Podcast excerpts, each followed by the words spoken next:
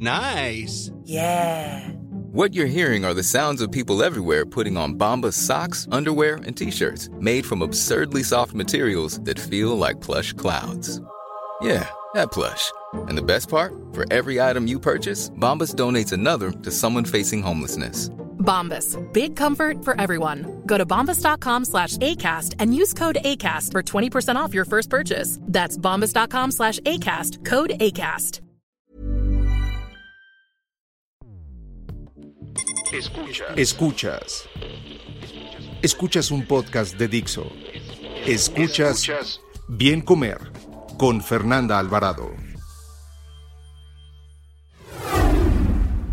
Aquí mi recomendación es después de entrenar simplemente de las pesas, 15, 30 minutos de cardio moderado o a baja intensidad sería más que suficiente para el, para el asistente promedio. Bienvenidos a una emisión más del Bien Comer. Les saluda Fernanda Alvarado, maestra en nutrición comunitaria. ¿Es necesario hacer horas y horas de cardio para disminuir la grasa corporal? Dentro de los ejercicios aeróbicos, ¿cuál es el más efectivo? ¿Debemos o no comer antes del ejercicio? ¿Qué va primero? ¿Cardio o pesas? ¿Es cierto que las pesas endurecen la grasa? Existen muchos mitos alrededor del ejercicio aeróbico o también conocido como cardio, así como del ejercicio de fuerza o también conocido por muchos como pesas. Por tanto, hoy me acompaña un expertazo en estos temas, Aries Terrón. Aries es licenciado en nutrición, obtuvo el mejor promedio de su generación y actualmente cursa la maestría en actividad física y entrenamiento deportivo. Además, desde 2008 está involucrado en el mundo del fitness, pues comenzó su carrera como instructor de gimnasio. Es un excelente divulgador de fitness basado en evidencia y tiene un popular canal de YouTube que seguramente conoces, pues tiene más de 560 mil suscriptores. Fue uno de los youtubers pioneros en esta categoría.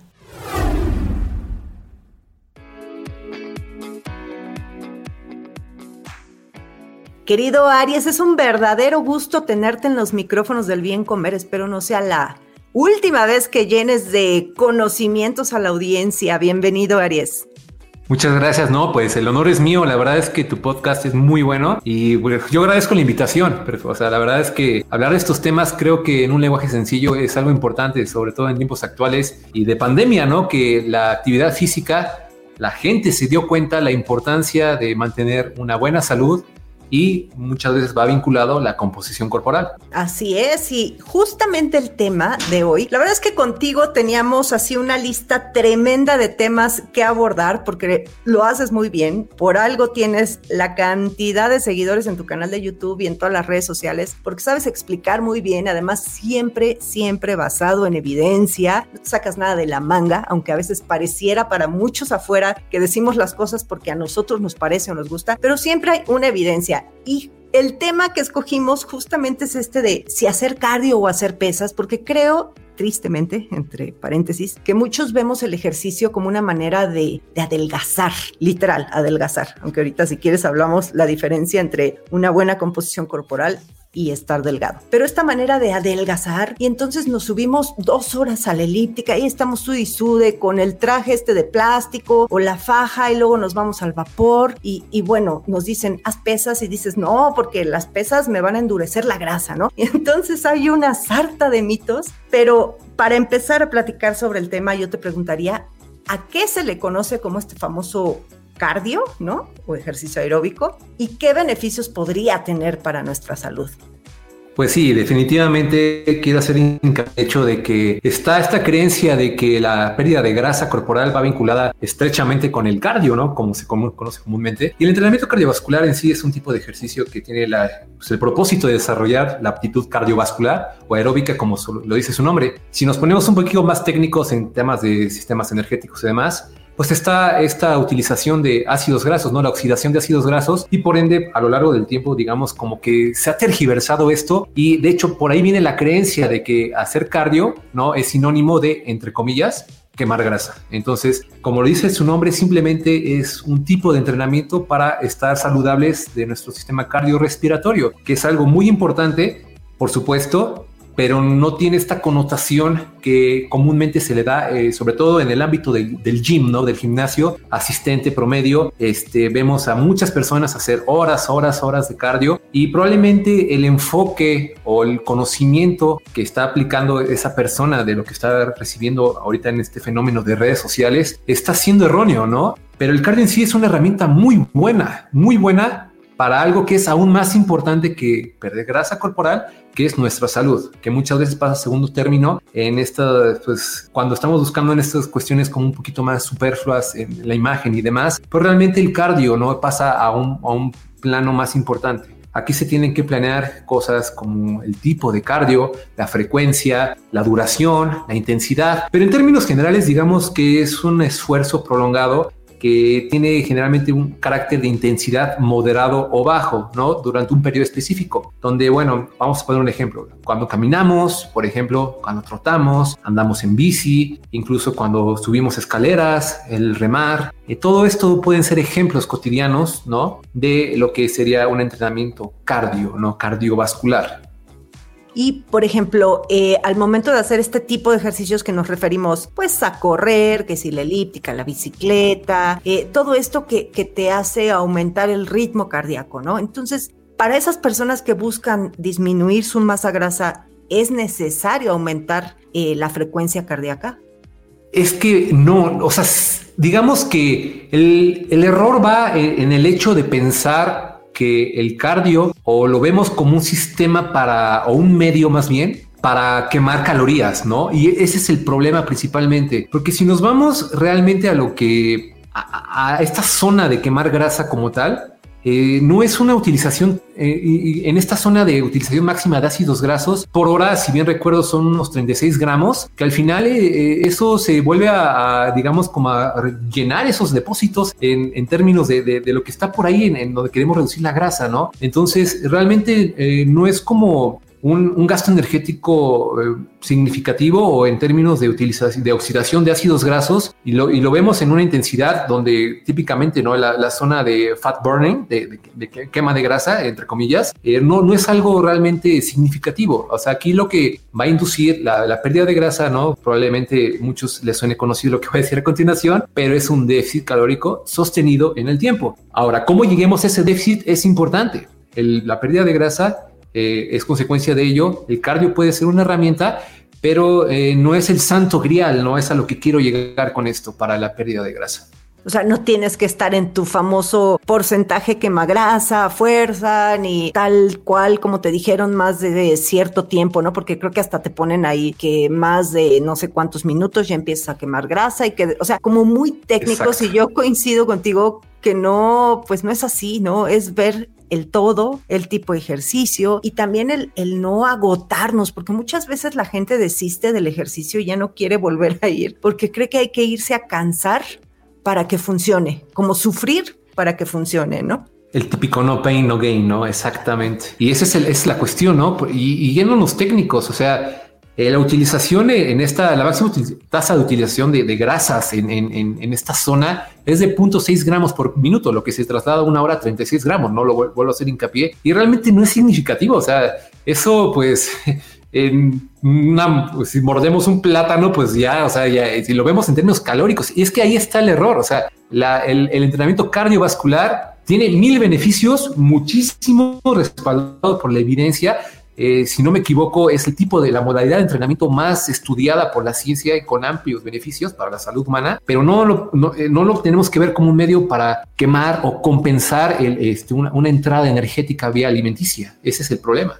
Oye, ¿y cuánto recomendarías en un entrenamiento, este, pues normal para cualquier persona a pie que haga de ejercicio aeróbico, ejercicio cardiovascular?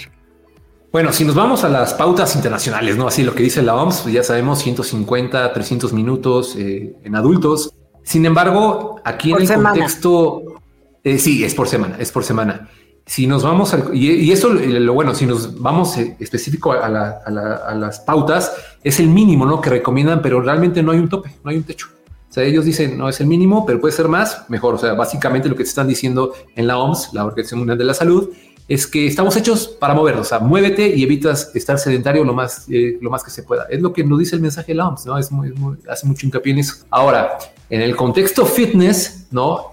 Entre comillas, personas que asisten al gimnasio buscando mejorar eh, su imagen, su físico, este, aquí entra en juego otro factor muy importante que ya este, viene, viene, vamos a adentrarnos ahorita un poquito en el entrenamiento de fuerza, entrenamiento de pesas. Esto tiene que ser una prioridad y entonces tenemos que ver el entrenamiento cardiovascular como un complemento de dicha modalidad, que sería el entrenamiento de pesas. En un contexto de las personas que alguien que ya está entrenando con pesas, ¿no? O con peso, que no nada más ir al gimnasio significa el entrenamiento contra resistencias, 15, media hora puede ser un complemento bastante bueno. Y adicional, si ya dependiendo de, ahora sí queda el contexto del individuo, en los días que no se está entrenando con pesas, podría ser una buena idea complementarlo, ¿no? La idea es estar físicamente activos dependiendo del estilo de vida, que bueno, desafortunadamente en la actualidad muchas personas están pues en este estilo de vida sedentario, entonces puede ser conveniente también incluir un poquito más. O sea que este ejercicio de, pesas eh, podría ser este el llamado de fuerza o resistencia, porque habrá gente que diga, pero es que a mí no me gustan las pesas, ¿no? Pero a ver, un poquito como para dar contexto, este tipo de ejercicio ¿cómo más puede hacerse? O sea, nada más con pesas o, hay otro tipo de, actividades que puedes realizar eh, con tu propio peso, o no sé, ¿qué puedes hacer y qué beneficios? O sea, ya nos, ya nos platicaste un poquito de los beneficios del ejercicio del cardio, pero en el caso de las pesas, ¿qué beneficios tiene? Bueno, yo eh, tengo que aquí tal vez decirlo, pero yo me fascina, yo soy eh, un promotor ferviente del entrenamiento con peso, ¿no? Entonces, como bien dijiste, no es el hecho nada más de ir a, levantar unas mancuernas al gimnasio. El entrenamiento contra resistencias puede ser levantar, como ya dijimos, un objeto pesado, ¿no? Ir en contra de la gravedad, y, pero puede ser también con el propio peso corporal tenemos un movimiento generado en la, por ejemplo, con la calistenia, personas que van a las barras, al, parque, están haciendo una dominada, eso en sí es entrenamiento de fuerza, ¿no? Si lo vemos, eh, eh, sigue esta filosofía de contrarresistencias. Entonces puede ser también con bandas elásticas, ligas de resistencia, puede ser con poleas, incluso con, con algún tipo de esos elementos, puede ser con, este, con el mismo tipo, con el peso corporal. Por ejemplo, está muy de moda el, el, entrenamiento eh, como por ejemplo el TRX. Eh, entonces hay, hay, mil maneras, ¿no? Al final eh, puede ser una pesa rusa, un tronco incluso. Hay personas que en, en una, eh, una, modalidad que se llama Strongman, que levantan barriles o así piedrotas. Entonces, este, pues en general, levantar algo pesado, ¿no? O ya sea con tu propio cuerpo, buscar que generes una palanca para que tengas un esfuerzo no intenso y tengas ese estímulo y los beneficios consecuentes, como puede ser eh, la construcción de masa muscular, puede ser, eh, bueno, a nivel, niveles generales o los beneficios que nos puede dar este tipo de entrenamiento es, este, como bien dije, la construcción de músculo, que se ve como un órgano endocrino, ¿no? Algunos autores así lo apuntan, por ejemplo, en, la eliminación de la glucosa, eh, la sensibilidad a la insulina tiene muchos beneficios, en la, simplemente en la tasa de producción de fuerza, entonces también puede aquí eh, fortalecer los tejidos conectivos, puede haber este, en sí la tasa metabólica, hay un aumento, la densidad ósea, entonces reduce el riesgo de lesiones, en, fin, el equilibrio lo mejora, tiene muchísimos beneficios que la verdad yo invitaría a, pues sobre todo yo creo que aquí a, las mujeres que le tienen mucho miedo muchas veces, piensan que, que a lo mejor haciendo pues, no sé, un curl de bíceps, eh, van a explotar y ponerse como, como alguien muy musculoso, ¿no? Y cosa que es algo falso. Pues sí, ojalá, yo no sé, eso pido mi limosna. O sea, que yo fuera y cargara poquito y me crecieran los músculos, bueno, pues yo sería feliz. Y creo que aquí, bien lo dices, hay mucha, está muy sobrevalorado el cardio y, y nadie quiere hacer pesas por este miedo a engordar, a que, ¿has escuchado este mito de que se endurece la grasa? ¿Qué hay de eso? Ah, sí, es, un clásico, ¿no? El, eh, eso yo creo que es como de, los mitos más viejos. Yo recuerdo que cuando era pequeño es algo que le decían, a, por ejemplo, a, mi madre, ¿no? Cuando ella llegaba a ir al gimnasio y la, más, la mandaban a, hacer clases, el típico, en ese entonces era el Taebo, ¿no? Los aerobics, que estaba muy de moda, ¿no? En los noventas. Eh, y precisamente una de, las premisas del instructor del gimnasio era, no, no, usted no pasa aquí porque se le va a endurecer la, grasa, ¿no? Mejor allá para, para, perder grasa, ¿no? Entonces, es un mito muy viejo, muy, muy viejo. Y realmente esto no tiene un fundamento, ¿no? Es como si pensáramos que este, voy a convertir el agua en concreto, este, o, algo que, simplemente raya lo absurdo, ¿no? O sea, no, hay una forma alguna. Así nos ponemos por ahí técnicos, pues la utilización de, la grasa como fuente de energía, ¿no? Misma del cuerpo, podrá ayudarnos este, a, muchos propósitos, pero en sí no es que la, grasa en algún momento se vaya a endurecer o, o algo, o, algo así, ¿no? Eso no funciona así. No, es como, es como los que dicen, es que es de hueso ancho. ¿no? O sea, ah, cuando, cuando, a lo que se refiere, pues es, a una composición corporal. Todos tenemos distintos, así como tenemos distintas estaturas, pues tenemos distintas formas en nuestro cuerpo. Hay quienes son claro. que tienen masa eh, muscular más desarrollada, hay quienes somos más delgados, ¿no? De, de, pierna más flaca, y, y pues eso es una composición corporal que si bien la puedes trabajar, pero yo siempre pongo este ejemplo, o sea, como por ejemplo los hombres, ¿no? Que buscan, ellos sí buscan el crecer los brazos y ponerse súper fuertes y lo podrás lograr, no sé, tú me dirás si esto es, es cierto o no, hasta un punto por la manera de tu composición corporal nata, ¿no? En cambio, es como querer crecer centímetros cuando ya tienes cierta estatura. O sea, tal cual, yo hago esa analogía. O sea, si, si tu composición es ectomorfa, así, este, pues no vas a ser un mesomorfo, una persona muy grandota, así, corpulenta, porque pues no es tu naturaleza, ¿no? O sí se puede lograr.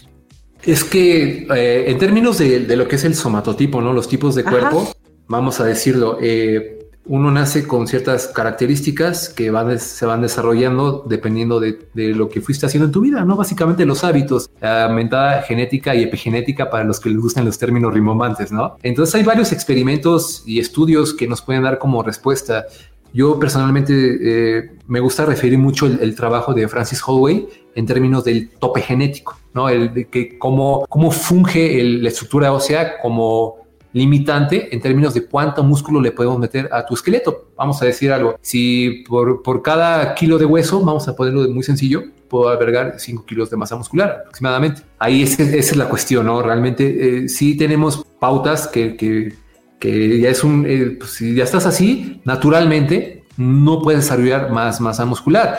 Obviamente siempre hay algo que mejorar si nos ponemos ya en este rigor, ¿no? De que, de competencias y demás, de que a lo mejor eh, retener más masa muscular a la hora de perder grasa, de que pues por aquí todavía como que puedo con cierto tipo de entrenamiento más específico desarrollar algo rezagado, pero en términos globales sí hay un, se puede decir, puede un tope genético, que también esto, pues bueno, fuera de que no emplees sustancias eh, pues ilegales, básicamente esteroides, anabolizantes, pues bueno, sí, sí hay un tope marcado, ¿no?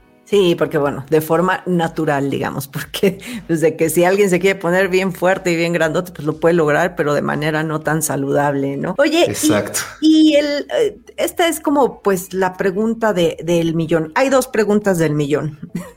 la primera es, ¿tú recomiendas comer o no antes del ejercicio que esa onda de que hacer ejercicio en ayunas y te va a hacer más este, fuerte, resistente y bueno, todas estas modas, ¿no? Y la segunda es la que todo el mundo quiere saber, ¿no? ¿Cuál es el mejor ejercicio para perder grasa corporal? Referente a lo de comer o no antes del ejercicio, eh, coincido totalmente contigo, Fernanda, es que esta cuestión de, las modas nutricionales que nacen con un fundamento científico, pero al final se va volviendo algo como un poquito como dogma, no, no hay que confundir ciencia con dogma. Y aquí sí quiero aventar mi opinión, ¿no? Es, yo creo que esto que se llama el timing, que puede entrar dentro del timing nutricional, eh, puede ser muy contextual y tendrá más relevancia dependiendo del contexto, ¿no? Si pensamos en un maratonista, eh, de élite, pues a lo mejor eh, para él tendrá una relevancia mucho más específica que un asistente promedio del gimnasio. Dicho esto, yo creo que sí la alimentación antes de ir a entrenar es importante. Soy, soy partidario, o sea, es, es algo que a lo mejor eh, cuando vas al gimnasio, dos, tres horas antes, si tienes una prevista de alimentos, está bien. O incluso si nos vamos acercando, si nada más una hora, 45 minutos antes, pues bueno, habrá que darle prioridad a alimentos eh, muy específicos, reducir a lo mejor el aporte de fibras, de grasas que pueden ahí darnos malestares gastrointestinales y darle prioridad, a, por ejemplo, a, proteínas y a hidratos de carbono. Sería yo creo que lo más adecuado antes de entrenar. Entonces, por ejemplo, si pensamos en terreno práctico, vamos, yo voy a entrenar a las 6 de la mañana, 7, pues a lo mejor un, un desayuno muy pesado, pues no va a ser lo mejor para mi estómago, no lo voy a digerir bien.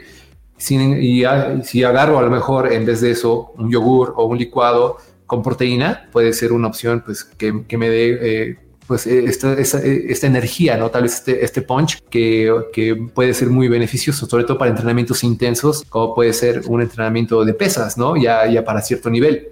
Yo sí soy partidario, o sea, honestamente. En el caso de que haya por ahí eh, personas que, que, que, les guste esto práctica del ayuno intermitente y demás, habría que valorar qué tan alejado está la última la última comida que hicieron antes del entrenamiento, porque ahí ya la alimentación post entrenamiento tendrá una mayor relevancia, ¿no?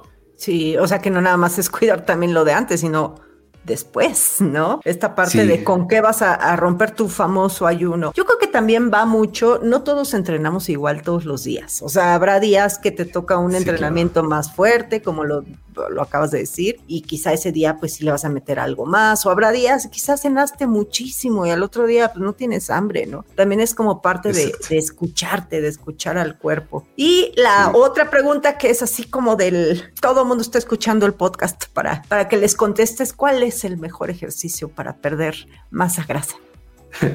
A pesar de que me, daría, me gustaría dar una, dar una respuesta directa, es una pregunta un tanto eh, difícil de responder, porque hay que ver aquí lo que venía, venía diciendo de hace rato, ¿no? La, la importancia de retener masa muscular durante un periodo de pérdida de grasa.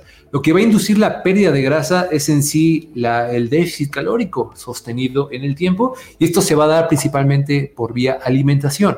Las estrategias que uno emplee para llegar a ese déficit es otro tema, pero si una vez que está este déficit, realmente lo que debemos de hacer como objetivo o como prioridad, el foco debe estar en retener la mayor cantidad de músculo posible.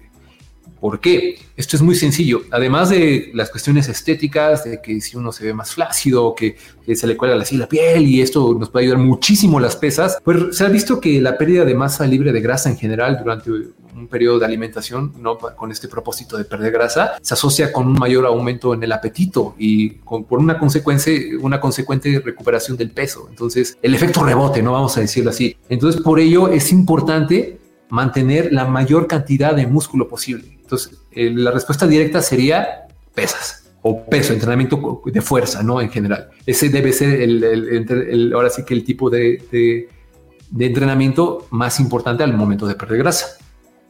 Ok, entonces ejercicio de fuerza y resistencia acompañado de una buena alimentación, ¿no? Y que no esperen ver el resultado pues de un día a otro, porque pues, tampoco uno gana los kilos de un día a otro, ¿no? Es, es hay, como dices, hay que conservar eso eh, en el tiempo, ¿no? Sostenido en el tiempo este déficit para poder empezar a ver resultados. Entonces, yo creo que aquí es pues mucha paciencia y, asesoramientos, ¿no, Aries? Porque asesoramientos con, con buenos tanto entrenadores como nutriólogos, porque aquí yo insisto que zapatero a su zapato. Y no todos los nutriólogos saben de deporte. Entonces, si van a ir con un nutriólogo a que, le haga un, a que les haga un plan de alimentación, pues que sea un nutriólogo enfocado en el deporte, ¿no? Que les sepa esto, porque pues si no les va a dar su, su, típica este, dieta de machote con sus porcentajes de, ¿no? De macros y del cajón, la misma que le dio a la persona con diabetes y la misma que le dio a, la que acaba de parir y bueno, entonces yo creo que deben ir con el especialista correcto, ¿no? Sí, claro, son conocimientos muy específicos que eh, desafortunadamente muchas veces en, la escuela misma uno no los enseña, ¿no? O sea, incluso cuando uno lleva materia de nutrición deportiva, ya la nutrición enfocada específicamente a ganancias de, músculo, de perder grasa, cómo optimizarlo, es, raro, ¿no? Entonces uno tiene que ser pues, autodidacta, tiene que actualizarse y echarle pues por su cuenta, ¿no? Y es, es totalmente de acuerdo, siempre asesorarse con un profesional es, es la indicación, o sea, eso es, hay que verlo como una inversión, ¿no? Que, la verdad se aprende muchísimo, tu salud va a estar ahí y lo, digamos que los, lo, que se va a lograr en términos de, perder grasa, de ganar músculo, va a ser consecuencia de perseguir una buena salud y no al revés, ¿no? Que muchas veces se deja de lado la salud. Es tal cual. Y finalmente, Aries, ¿cuáles serían las recomendaciones tanto para ejercicio de fuerza como el aeróbico?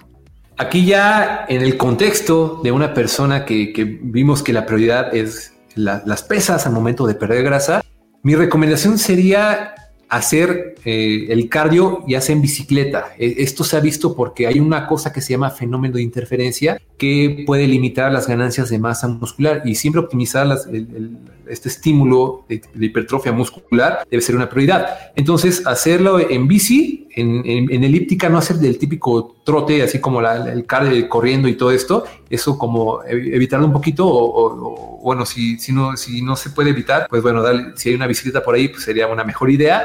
Separar el cardio unas seis horas como mínimo, si lo vas a hacer en el mismo día, e idealmente en días separados.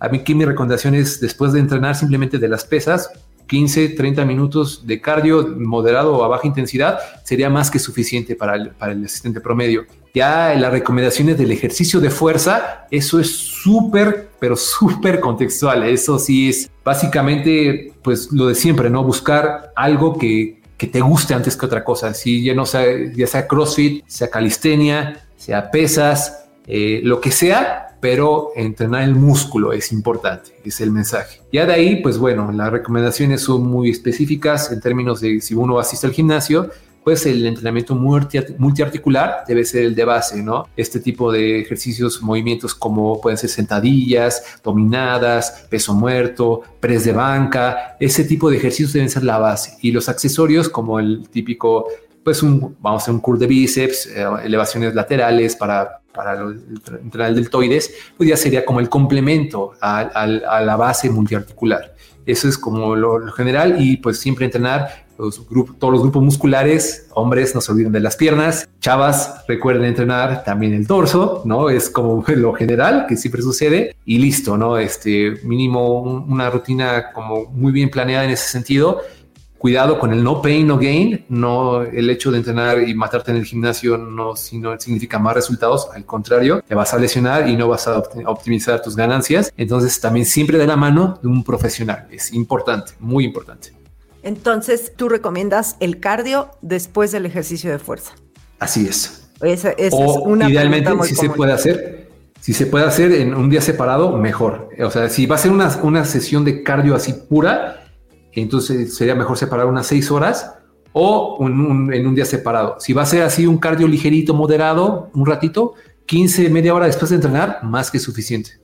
¿Y una rutina de, pesas aproximadamente cuánto debe durar?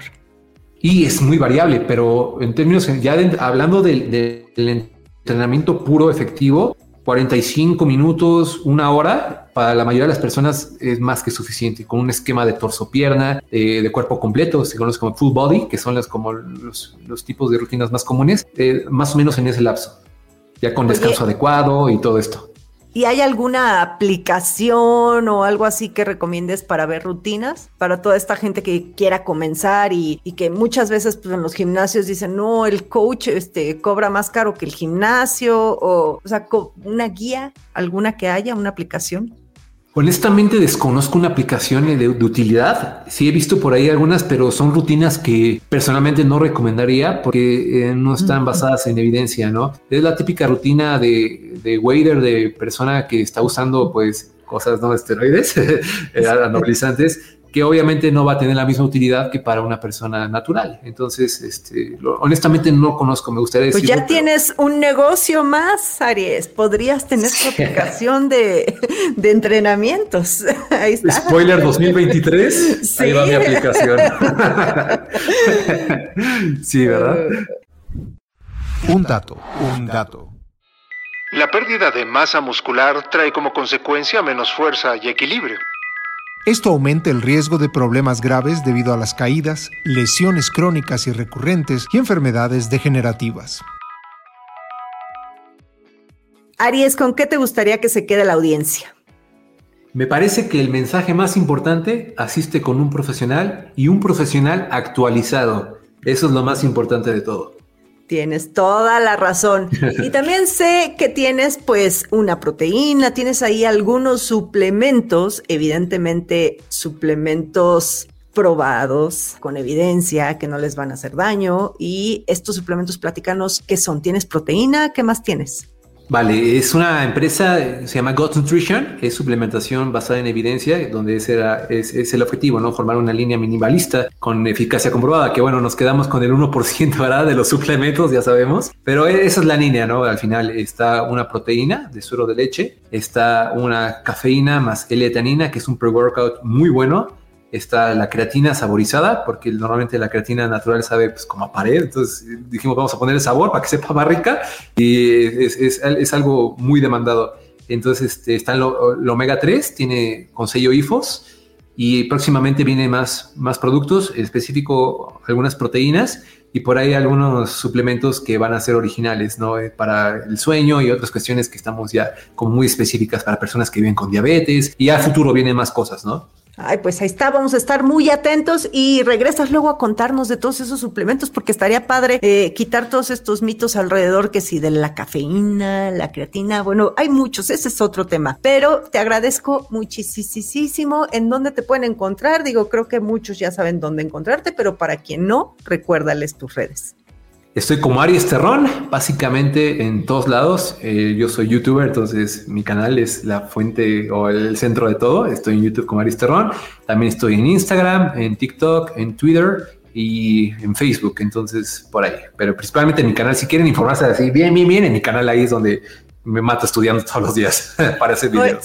¿Y dónde pueden ver tus suplementos? ¿Cómo se llama la página? Es godsnutrition.com.mx. Ahí ahorita eh, por el momento es envíos nada más a, la República Mexicana.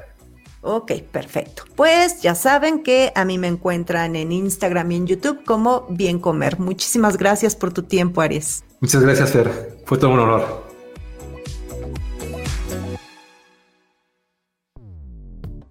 Dixo presentó Bien Comer con Fernanda Alvarado.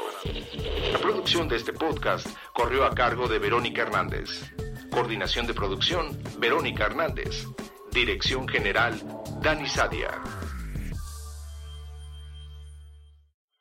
Las opiniones expresadas en este programa no pretenden sustituir en ningún caso la asesoría especializada de un profesional. Tanto las conductoras como Dixo quedan exentos de responsabilidad por la manera en que utilizan la información aquí proporcionada. Todas las opiniones son a título personal.